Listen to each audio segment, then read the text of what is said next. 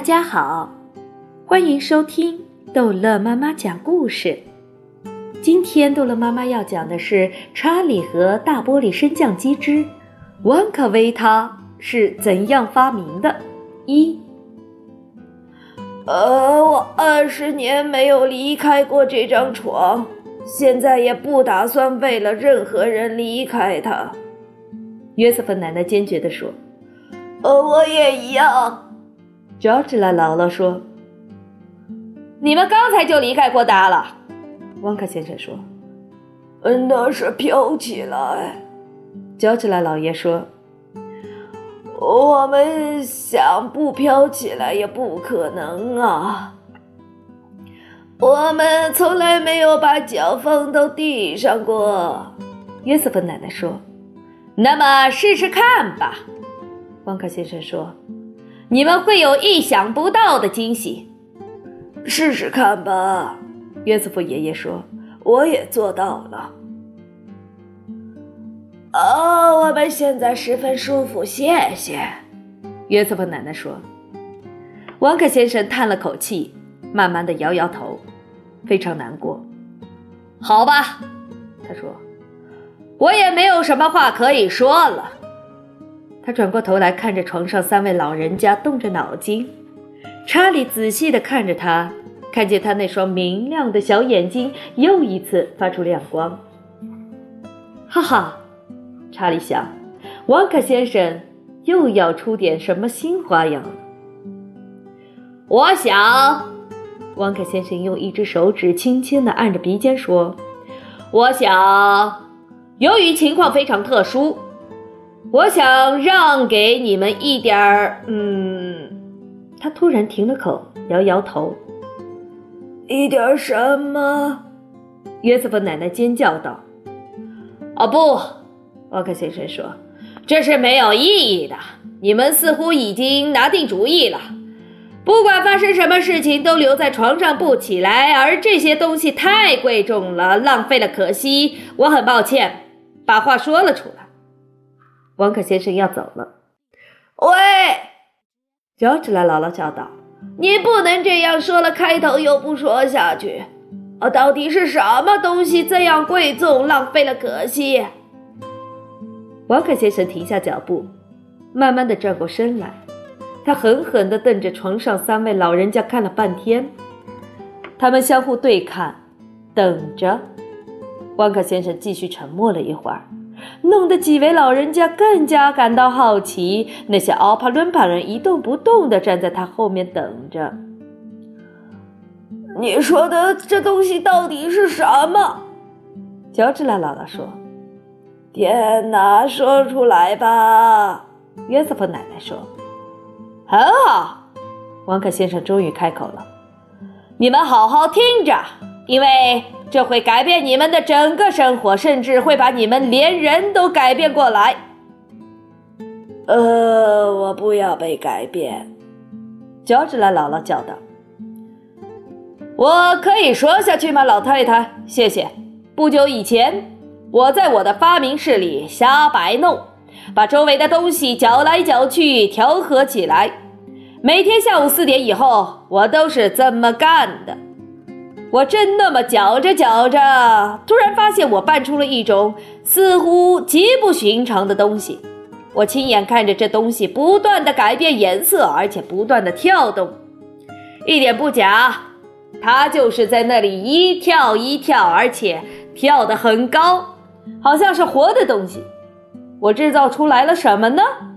我叫了起来，赶紧把它送进实验室。给当时正在执勤的一个奥帕伦巴人吃了一点，真是立即生效。这真是至叫人吃惊，叫人难以置信，同时也十分不幸。出了什么事？乔治的姥姥坐了起来问：“的确是出了什么事？”王克先生说：“回答他的问题吧。”约瑟夫奶奶说。那个奥本伦本人出了什么事？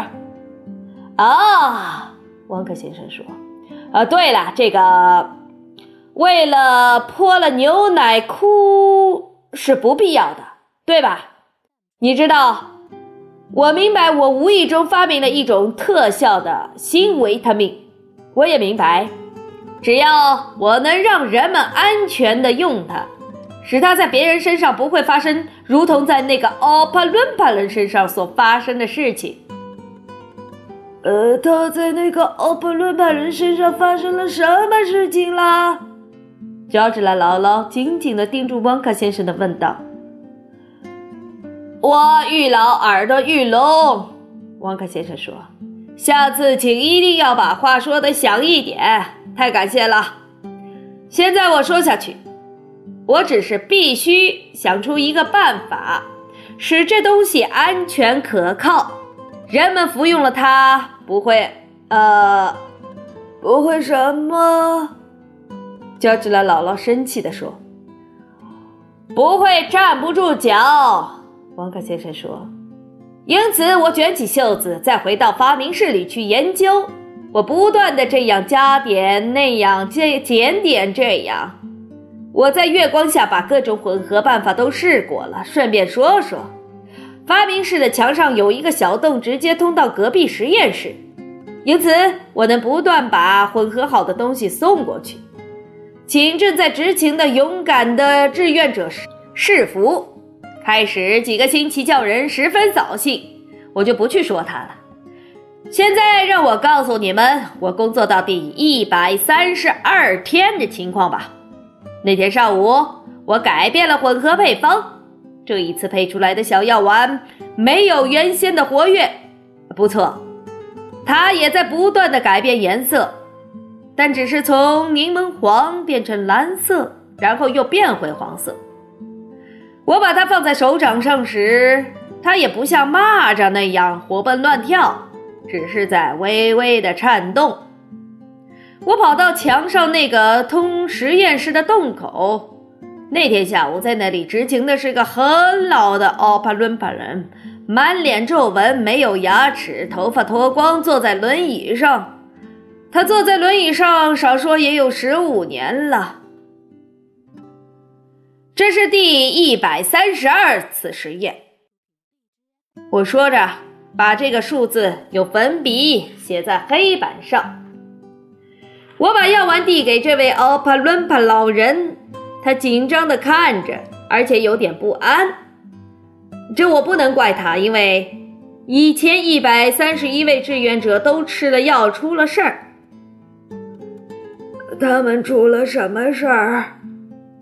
乔治拉姥姥叫道：“为什么老兜圈子不回答我问的话？